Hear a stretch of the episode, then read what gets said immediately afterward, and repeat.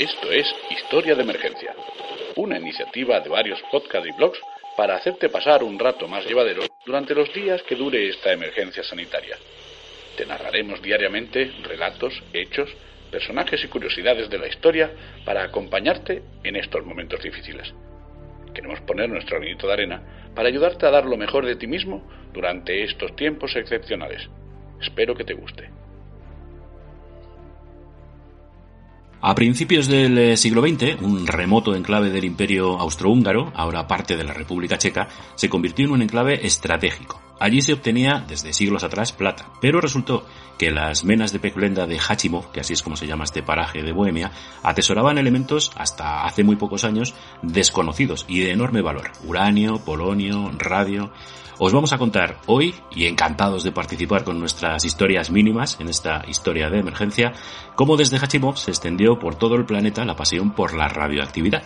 Farmacéuticas, fábricas de relojes y hasta la industria de la alimentación se contagiaron de una fiebre llamada la locura del radio.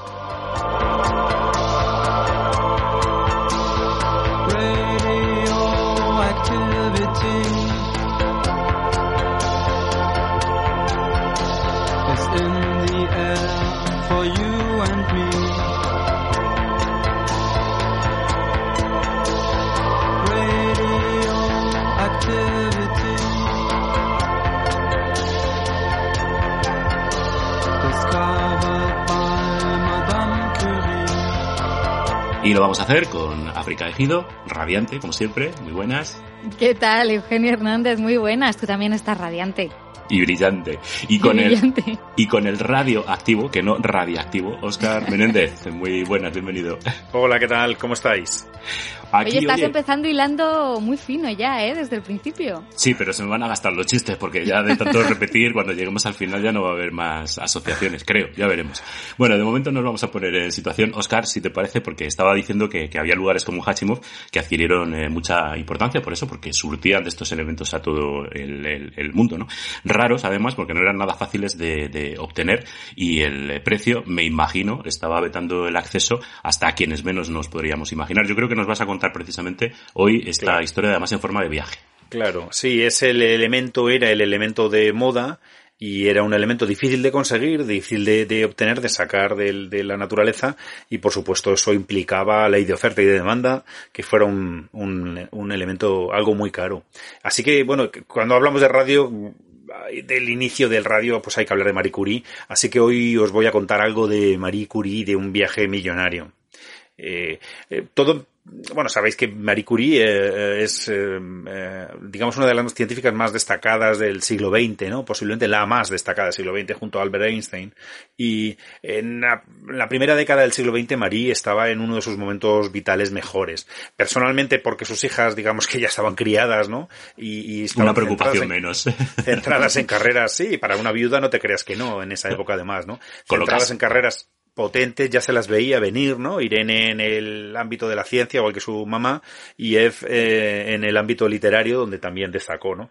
Eh, la, misma Eva María había dejado atrás sus rifirrafes con la prensa sensacionalista, o mejor dicho, la prensa sensacionalista la dejó a ella, y, y ya todo el mundo daba por hecho que era una de las personas más importantes de Francia, eh, incluso los tabloides, ¿no? Los, los medios más amarillos.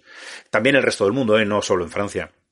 Por ejemplo, en 1919 realiza uno de, hizo tres viajes a España, pues ya realiza el primero, ¿no? Y lo hace como una, eh, como una de las personas más prestigiosas del mundo. Eh, lo dicho, y en el ámbito profesional ella estaba en ese eh, primera década del siglo XX en, en el momento álgido también, ¿no? Estaba al frente de su ansiado laboratorio y, y era ni más ni menos que el Instituto del Radio, una institución que se dedicaba exclusivamente al estudio de la radioactividad eh, que ella dirigía y que, bueno, para, para darnos una idea de su importancia es el, el germen de lo que ahora es el, prestigioso, uno de los eh, más prestigiosos institutos de investigación del mundo, que es el Instituto Curie. Bueno, en este, lo, que, lo que contamos, Curie, eh, Marie es ya una auténtica heroína para el pueblo francés y todos los estamentos sociales la tienen pues en una estima muy alta. Ella estaba contenta con el instituto, pero también sabía que necesitaba más fondos. Ella era muy inteligente y una mujer de acción, ¿no? No solo de investigación.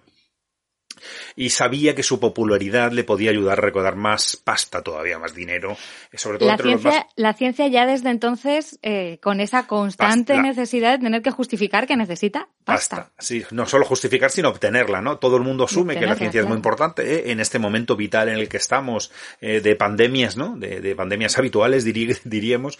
Eh, todo el mundo sabe la importancia de la ciencia, pero nadie está dispuesto a dar un duro. Pues lo mismo le pasaba a Marie, y lo que pasa es que ella tenía un gran prestigio social y estaba dispuesto a utilizarlo, ¿no? Eh, una de las cosas que hacía, que es súper bonito y que ya todavía incluso algunos centros de investigación eh, podían aprenderlo a hacer ahora, porque no lo hacen siempre, es que abría el, instituto del radio a, a, a visita de personalidades, de periodistas, de, bueno, gente de estamentos altos, ¿no? Y, y fíjate, os voy a hablar de ese viaje, y fue un viaje que se pudo iniciar, que se creó gracias a una, a una visita, y fue la prestigiosa, entonces muy prestigiosa periodista estadounidense Mary Mattingly Meloni, que también Missy llamada, eh, era un, bueno... eh, Más fácil, más fácil, porque... Missy, vamos a llamarla Missy, Mm. o Melanie también, ¿eh? es conocida como Melanie directamente o Missy. Bueno, visitó el laboratorio y una de las cosas que le extrañó es que Marie Curie, descubridora del radio, la mujer del radio, no tuviera radio propio, ¿no? Eh, que no tuviera ese elemento, ese elemento para el que trabajar ella o digamos como No podía investigar en su propio descubrimiento. Qué. Podía investigar, porque te- había radio en el laboratorio, pero bueno, a ella le extrañó mucho. Eh, Maloney, Melanie, eh, esta Missy era una persona muy importante en Estados Unidos, como decía, era íntima de Eleanor Roosevelt, ¿no? La, la mujer del presi de Estados Unidos, y, y, bueno, se tomó este asunto como personal y decidió hacer un, una colecta, pero antes le dijo a Mari, mira Mari, te voy a conseguir un gramo de radio, ¿qué te parece? Y Mari le dijo, Un "Sí, gramo de radio. O sea, estupendo". no un kilo ni una tonelada. Un, un gramo, bueno, ya sabes que el radio se, se utiliza muy, con un gramo de radio hay para muchísima investigación, ¿no? Es que a Eugenio Y- le gusta todo Claro, en en- a lo grandes grande. cantidades. Al por mayor, ya que hacemos una campaña, joder. Pues, pues, bueno, pero imagínate, ¿no? Un gramo era eh, in- inalcanzable para incluso para alguien como Marie Curie. A Marie esto le pareció muy bien y, y lo que parece es que ella se lo tomó como, pues sí, sí, claro, en fin, eh, le pareció una locura, ¿no? Lo que Messi le había propuesto, algo que, bueno, era una de esas promesas que se hace cuando alguien está ilusionado con una visita. Pero no. Pero no.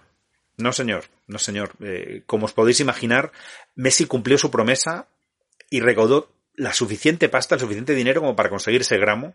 Pero no solo eso, le dijo, Mari, te vas a venir a Estados Unidos, te vamos a invitar a este viaje y te lo va a dar eh, eh, alguien muy importante, va a ser una gira, bueno, y se convirtió en una gira triunfal de Marie Curie. Eh, fue en 1921, ahí sí que no tanto como en España, que pasó un poco más desapercibida. Fue un viaje en lord de multitudes, una, como una gran heroína de la humanidad. Y recibió el gramo de, radio directamente de Warren Harding, que era el presidente de- americano de entonces.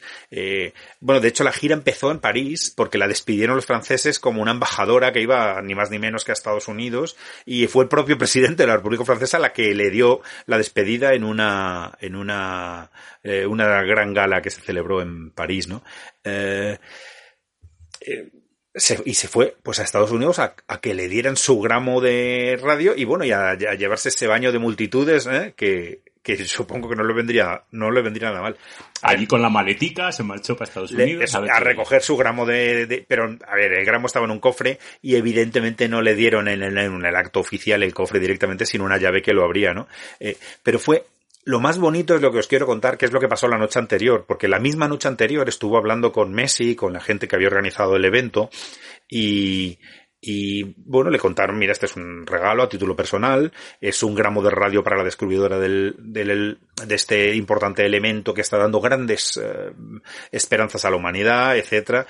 Y ella vio el contrato y dijo, oye, pero me lo estáis dando a mí de verdad, solo a mí personalmente, y yo no, yo no lo quiero. Es verdad que yo lo, ella pensaba, lo voy a usar en el Instituto del Radio, pero ¿y qué pasa si me pasa algo? Ella ya estaba así con la salud un poco renqueante, precisamente por el radio que ¿De la qué había- iba a ser? ¿De qué iba a pues ser? la, pues la había, claro, ya ves, ya te puedes imaginar, ¿no? Y estaba mal de salud, luego le, le quedó, le quedaba vida por delante, ¿eh?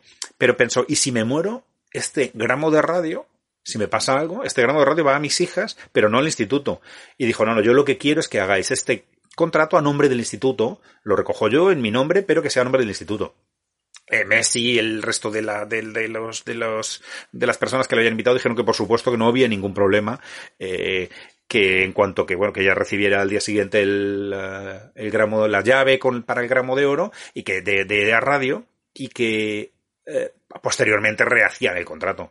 Pero eh, Marí dijo que Nanay. No, no, no. Dijo, mira, yo lo que quiero es una, es un regalo al Instituto del Radio y quiero que el día que me lo den, que es mañana, ¿no? Era por la noche, esté ya firmado como un convenio con el Instituto del Radio. Pocas horas después de la última redacción de este contrato, eh, la descubridora del, del, radio, Marie Curie, recibía un este gramo de radio de manos del presidente de Estados Unidos y como una donación, bueno, del pueblo americano porque se había hecho una colecta. Era una donación para una gran científica eh, aunque en verdad era una donación, eh, eh, y con esto acabo, para la ciencia francesa, evidentemente, como Marie insistió en que fuera. Y, y, gracias en este caso también a la campaña que inició Melanie, que yo la voy a llamar Melanie porque a mí me resultaba un poco confuso cuando decían, la noche anterior estuvo Curie hablando con Messi y no sé. sí, Messi, a mí ahí se me viene a la cabeza otra persona. Entonces no había problema para la confusión, pero a lo mejor ahora, no sé si en, en esta parte, en estos canales de historia, eh, la gente confundirá, seguramente conoce más a la Messi que al Messi, eh, afortunadamente. Bueno, la, la historia del Melanie. fútbol es historia también, así que. Y qué bien por parte de, de Marino tener esa conciencia de, bueno, de lo que va la ciencia, ¿no? Que es eh, invertir en la posteridad. Lo alucinante es que encima ella luego eh, quiso abrir un instituto de radio en su Polonia natal y lo hizo a través de una consulta popular. Le debió gustar el rollito este de Meloni de vamos a recaudar fondos y se abrió con un gramo de radio el primer instituto de radio en, en Polonia. Pero pues eh, nada, eh, Marie Curie, descubridora del radio y, y descubridora del crowdfunding. Así que nada, genial. bueno, para conseguir este gramo de radio, que era una pasta, porque ya decíamos que, que, que bueno, tener esto era tener todo un, un, tesoro, un tesoro del que no solamente andaban detrás los científicos, a los investigadores o incluso los países por su supuesto valor estratégico, también mucho oportunista, claro, porque la popularidad de los descubrimientos de, de los Curie, como nos contaba Oscar, que casi eran como, como estrellas de, de, de cine, ¿no? Los los, científicos que estaban involucrados en este tema, bueno, y también las, las propiedades de estos nuevos elementos, pues hicieron que mucha gente viera posibilidad de, de, de, lo mismo, de sacar un poquito de pasta. En este caso no a través de donaciones, sino vendiendo productos. Y, la, la radioactividad era un reclamo publicitario, por lo menos en el primer tercio del siglo XX, eh, alucinante. Era capaz de vender prácticamente cualquier cosa con, con esa etiqueta. Así que empezaron a aparecer en esos años productos de todo tipo, todo hay que decirlo, sin hacer mucho estudio previo de las consecuencias que, que podía tener, que prometían todo tipo de, de bondades. Hemos recopilado algunas, yo os quería contar, por ejemplo, que en 1933, y con la garantía de un tal doctor Alfred Curie, que no tenía nada que ver con los Curie Feten de, de eso, toda la vida. Eso te iba a decir, a mí no me suena, ¿eh? Alfred no, Curie. No, no, no, no, me extraña porque es que no existía. O sea, esto fue un auténtico fake que se inventó la, la, la fábrica para darle un poquito de fuste o de barniz científico al, al peso, tema. Claro. Sí, era un poco como de, bueno, mira, este no es de los Curie, pero es un primo. Entonces también sabe de esto. primo lejano. sí, una cosa así un poco extraña. Bueno, estos, a, a pesar de todo, sacaron una marca, una marca genérica de un montón de productos, de cremas de belleza, de polvos para la cara, de acondicionadores, que se llamaba To Radia. Me imagino que lo del To sería por el torio, no, lo sé. Y que estaban elaborados con, con compuestos radioactivos, claro, en cantidades mínimas, entre otras cosas por la pasta que valían. En el caso del radio y de otros que a lo mejor eran más baratos, pero seguía siendo, caro. Y no eran los únicos, había un montón de, de competencia que se estaban anunciando en diarios, en las radios, en, en noticiarios, en fin, en, eh, por todos los medios. What's going on? It's the latest way to cover up signs of age and employs a mask which contains radioactive elements. Invisible rays will reach out from that mask and revitalize the bloodstream. It's a treatment which is claimed to begin where cosmetic preparations stop short. Y esto, por ejemplo, es lo que decía la publicidad de Radior, que era otra línea de, cosméticos. Mira, os leo el anuncio. Finalmente se ha encontrado una fuente perpetua de juventud en la energía de los rayos del radio. Cuando los científicos descubrieron el radio, no soñaron que habían desenterrado un revolucionario secreto de belleza. Los rayos del radio revitalizan y dan energía a los tejidos vivos. Esta energía se convierte en una aliada de la belleza. Claro, tú te lees esto y te lo compras, no me digas. Sí, sí. bueno, milagrosas propiedades que además no se quedaban exclusivamente en el tema de la, de la belleza. La radioactividad parecía tener, bueno, un, un remedio para cada cosa. Había, por ejemplo, preservativos Nutex con radio y también supositorios Vita Radio. Los dos eran capaces, decían, de devolver el vigor sexual perdido. Así que nada. Y luego vendían también una especie de cajitas, también supuestamente con radio, para que las llevaras en el bolsillo de la chaqueta y se supone que tenían el mismo efecto vigorizante. Así que había para, para, para elegir. Pero se hicieron cosas rarísimas. Se hizo, se hizo, por ejemplo, pasta de dientes en Alemania. Se llamaba Doramad. Y esa sí que era por una sonrisa brillante. Claro, Ahí sí que podemos utilizar tenía un sentido, ¿no? Sonrisa radiante, ¿no? Completamente. un sentido, igual. sí, un sentido raro. Un sentido. De, hecho, esta historia, esto ocurrió en los años 40. Y, y, y, los aliados, porque estábamos en plena Segunda Guerra Mundial, se alarmaron un, un montón pensando que esta acumulación de material radioactivo por esta fábrica alemana a lo mejor estaba relacionada con esa búsqueda, esa carrera en pos de la, de la bomba atómica, en, este caso, que se pudieron hacer con ella los, los nazis, ¿no? Al final resultó que no, que simplemente lo que querían era hacer eso, eh, pasta de dientes y ya está. Se vendía también eh, crecepelos, como el tónico capilar Curie, otros que también tiraban aquí de nombre famoso sin ningún tipo de, de, de, vergüenza. Eh, había complementos para piensos, para que el ganado pues creciera lustroso y demás, había piensos para los pollos, había tabletas de chocolate que además no se vendían simplemente porque fueran más dulces o estuvieran más ricas, sino porque en teoría te preservaban la juventud si comías ese, ese, ese chocolate según la publicidad. Y luego una cosa que, que, fue muy común y que se vendió en todo el mundo, incluido en, España, jarras para radiar agua, hasta 6 litros de agua, y aseguraban que así lo que se combatía era, bueno, pues eh, el catálogo de los peores males del universo, porque te combatía la artritis, te combatía la flatulencia, te combatía el envejecimiento, la demencia senil, prácticamente eh, todo era una maravilla, señora. Oye, dices que llegó a España. Eh, ¿Todos estos productos también llegaron a España? Sí, ha habido productos de estos que, que, llegaron, no solamente que llegaron, sino incluso que se fabricaron. Y de hecho hay alguna marca que es eh, conocida y que todavía está entre nosotros, aunque ya no, no tiene la misma composición, ¿no? Pero en 1923, la casa del doctor Andreu, que, que os sonará por lo de las pastillas y demás, ¿no? Sí, Comercializaba Andreu, sí. algo que se llamaba agua de Palou, de la Font del Radium. Ojo, cuidado. Eh, y era agua que vendían en garrafas, en garrafas de 8 litros, y bueno, si, si te parecía demasiado también te lo vendían en ampollas, ¿no? Y decían que era deliciosa para la mesa, natural, digestiva y tónica. Y se vendía diciendo que tenía una potencia radioactiva de 490 voltios, según la publicidad Mejor. de la época. Mejor más que menos, ¿no? Eh, decían que sí, que mejor más que menos. La competencia, por ejemplo, en este caso, que es Vichy Catalán, que es una marca que podemos seguir encontrando, según esas mediciones, que la verdad que eran unas mediciones un poco también a la remanguille, era de 154 voltios hora litro, que era una medición que hacían eh, pasando el agua a través de unos electrodos de oro y entonces se medían el voltaje, pero era una cosa bastante primitiva. Había otras marcas, por ejemplo Malabella, que también vendía este, este agua, que utilizaba un sistema de, de medida más fiable que se basaba en la cantidad de gas radón por litro que, que inyectaban o que hacían eh, circular. Y todas estas aguas se siguieron vendiendo desde esa época, decíamos, desde los años 20, pero hasta 1950, hasta los años 50. Porque ¿Y el, en y el realidad, Instituto Curie qué tenía que decir de todo esto?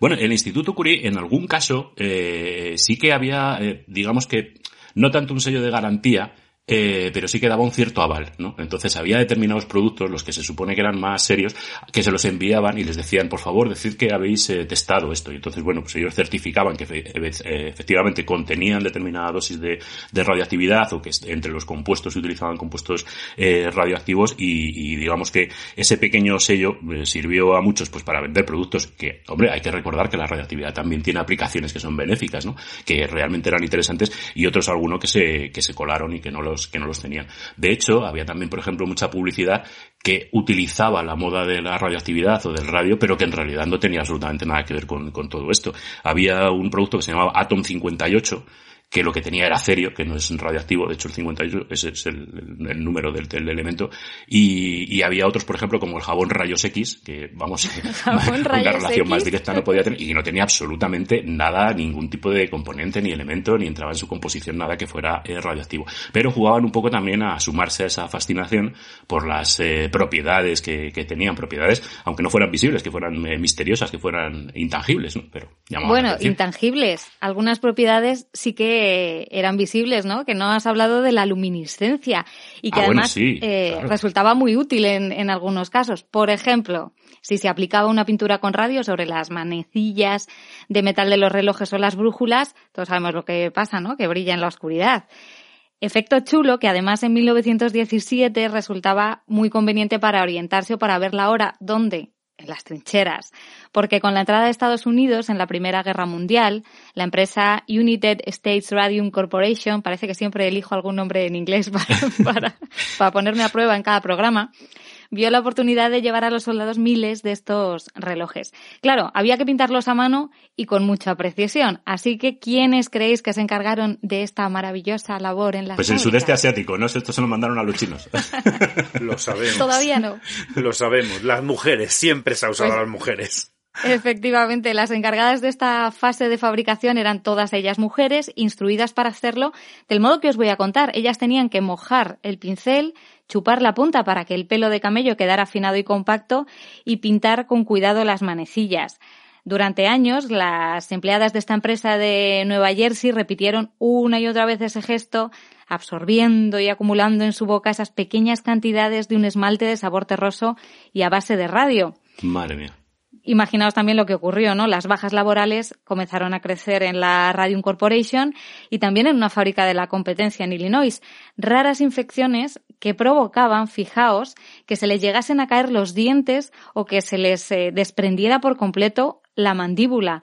Hay, hay estudios y libros sobre esto que se te ponen los pelos un poco y fotografías, ¿no? También por ahí alguna de... y fotografías. Mm, eh, hay, hay una en concreto que yo vi que, que, no acabas de ver si eso es la mandíbula o es como una prolongación extrañísima de, de la cara, una locura.